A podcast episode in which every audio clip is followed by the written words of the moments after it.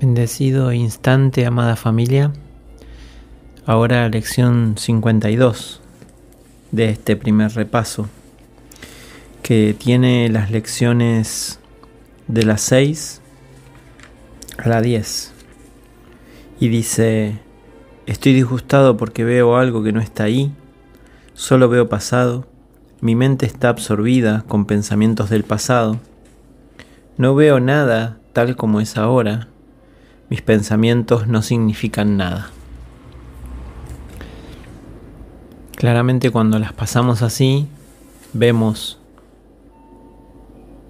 la combinación, vemos lo que hay detrás de estas cinco lecciones y nos dice en la sexta, que sería la primera que nos toca hoy, la realidad no es nunca atemorizante. Pero claramente tengo temor o estoy disgustado o estoy en desacuerdo porque veo algo que no está ahí. La realidad nunca, no es nunca atemorizante. Es imposible que pueda disgustarme. La realidad solo brinda perfecta paz. Claramente cuando estoy disgustado es que estoy viendo algo que no está ahí claramente. Cuando estoy disgustado es porque la he reemplazado con ilusiones que yo mismo he fabricado. Las ilusiones me causan disgusto porque al haberlas conferido realidad, veo la realidad como una ilusión. Nada en la creación de Dios se ve afectado en modo alguno por mi confusión. Qué alivio. Nuestra confusión solo está aquí en este enriedo, no ha alterado la realidad. Siempre estoy disgustado por nada. Esto es un, un rescate, un rescate de la ilusión, un rescate de la tentación. Cuando me vuelco para afuera cuando creo que hay algo que me disgusta. Siempre estoy disgustado por nada. O sea que lo único que me disgustan son las ilusiones. La lección 2 dice, solo veo el pasado. Cuando miro a mi alrededor, condeno el mundo que veo. A eso es lo que le llamo, lo que llamo ver. Uso el pasado en contra de todo el mundo y de todas las cosas, convirtiéndolos así en mis enemigos. Cuando me haya perdonado a mí mismo y haya recordado quién soy, con mayúsculas, bendeciré a todo el mundo y a todo cuanto vea. No habrá pasado y por tanto tampoco enemigos. Contemplaré con amor todo aquello que antes no podía ver es la actualización ¿no? de la mirada. No es una mirada en blanco y negro y sepia, sino una mirada actualizada, al instante, con la vertical. La horizontal, claramente movida del eje, podría estar viendo pasado y pensando que el pasado se va a repetir en el futuro. Aquí esta verticalidad me muestra contemplaré con amor todo aquello que antes no podía ver en la profundidad de ese instante. La tercera, la ocho, mi mente está absorbida con pensamientos del pasado. Veo únicamente mis propios pensamientos y mi mente está absorbida con el pasado. ¿Qué es entonces lo que puedo ver tal como es? Si mi mente está absorbida con el pasado. Que recuerde que me fijo en el pasado para prevenir que el presente alboree en mi mente. Prevenir que el presente alboree en mi mente. Es una herramienta de defensa para sostener la fabricación. En el presente conecto con la verticalidad. Me salgo de la línea de tiempo, me voy a lo eterno, al milagro de la corrección de la mente, la sanación de todo el pasado y todo el futuro. Pero claramente el temor a que se desvanezca, yo mismo lo estoy sosteniendo. Por eso, que recuerde que me fijo en el pasado para prevenir que el presente alboree en mi mente. que entienda que estoy tratando de usar el tiempo en contra de Dios. Que aprenda a dejar atrás el pasado dándome cuenta de que al hacer eso no estoy renunciando a nada. Qué maravilla.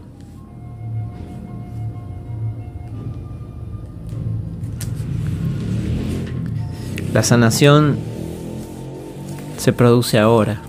Por eso aquí nos muestra en esta segunda lección del repaso estas cinco lecciones que nos muestran cómo estamos movidos de, de, la mirada, ¿no? de, de la visión. La cuarta, que es la nueve, nos dice, no veo nada tal como es ahora. Si no veo nada tal como es ahora, ciertamente se puede decir que no veo nada. Solamente puedo ver lo que está aquí ahora. La elección no es entre si ver el pasado o el presente. La elección es sencillamente entre ver o no ver. Lo que he elegido ver me ha costado la visión. Ahora quiero elegir de nuevo para poder ver. Está claro, ¿no? Muy claro. Justamente eso. La visión es la profundidad de la eternidad de este instante.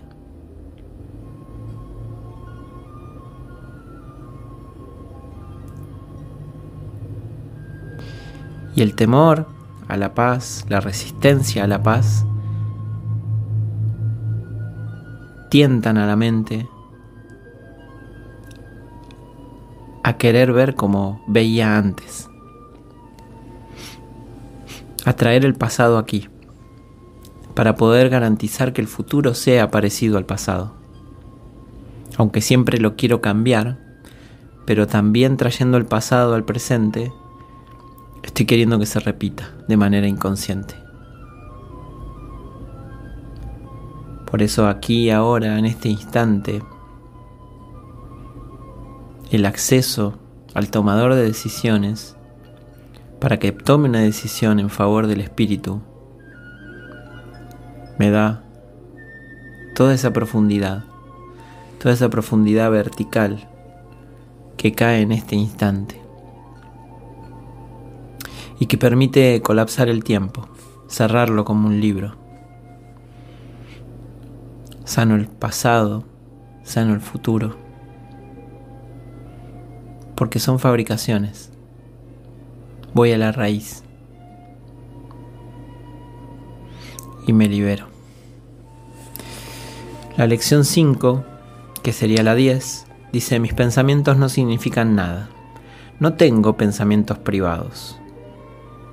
Sin embargo, es únicamente de mis pensamientos privados de los que soy consciente. ¿Qué significa? ¿Qué significado puede tener dichos pensamientos? No existen, de modo que no significan nada.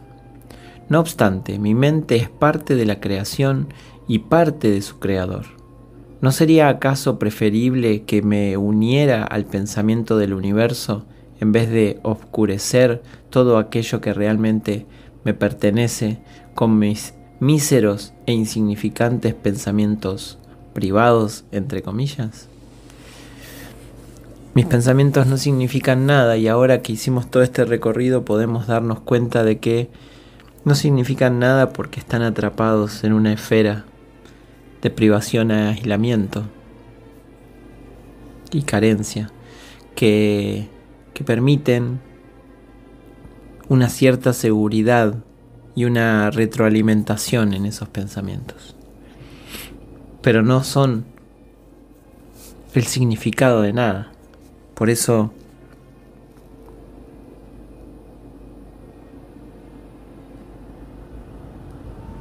permitirme abrir esta lección y manejarla en este pentágono que mostrábamos y que aparece como una imagen que nos permite descubrir que en cada situación puedo acomodar una lección y todas las demás quedan colaborando y todas nos llevan a ese centro vacío donde, donde reconocemos que somos. Cada lección nos lleva al centro. Esa verticalidad de la que nombramos es la que nos trae al centro y nos permite reconocer que, por ejemplo, si pongo la lección 6, que sería la primera, la pongo en este instante, puedo reconocer que que estoy disgustado por algo que no está ahí, que lo que está ahí es una ilusión. Y ya estoy reconociendo, de alguna manera, la presencia. Ya estoy haciendo lugar para Dios aquí. Estoy permitiendo que esos pensamientos privados que estaban ocupando espacio que sería la, lección 10. Entonces ahí empiezan a colaborar todas las lecciones. Solo veo el pasado porque claramente esa ilusión es una construcción histórica. Y entonces mi mente está absorbida por pensamientos del pasado, quiere decir que estoy trayendo los significados que me aseguraban que yo entendía esta situación. Es muy interesante porque también aparece la idea de no veo nada tal cual es ahora. Entonces, ante una situación me doy cuenta que puedo ubicar una lección y todo el resto van a colaborar a comprenderla de una manera más integral. Todas las lecciones son una y cada una las contiene a todas. Por eso es interesante esta idea del pentágono, porque puedo poner primero no veo nada tal cual es ahora y empezar a trabajar las otras de manera subsidiaria y, y complementando. Y todas me van a llevar al silencio, al vacío, a la profundidad de este instante, a la eternidad de mi ser fundido con el Creador, fundido con la fuente, con la luz es decir, todas este pentágono son modos de perdonar. ¿Cómo perdono las ilusiones? No otorgándoles valor, reconociendo que en el centro la resplandeciente llama lo disuelve en la verdad. Y solo queda verdad.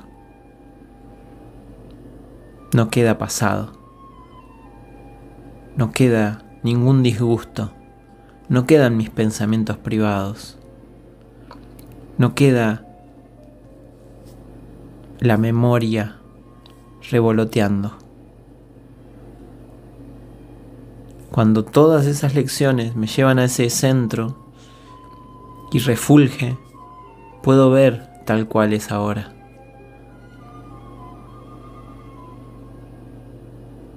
Este es nuestro ejercicio de hoy. Y esta es la práctica. Malavariar estas cinco lecciones en todo acontecimiento para que me muestre, me recuerde mi verdadero ser a cada instante. No pasar mucho tiempo alejado de mi ser, porque aparecerá el disgusto, aparecerán mis pensamientos privados, aparecerá el pasado, y no veré las cosas como son ahora. Simplemente este juego con este pentágono me permite jugar. Jugar con todo lo que ocurre. Diferentes modos de perdonar. ¿Qué es el mismo perdón? Que es aceptar la inocencia. aceptar la expiación para mí mismo. Bendecido instante, amada familia. Bendecida práctica la de hoy.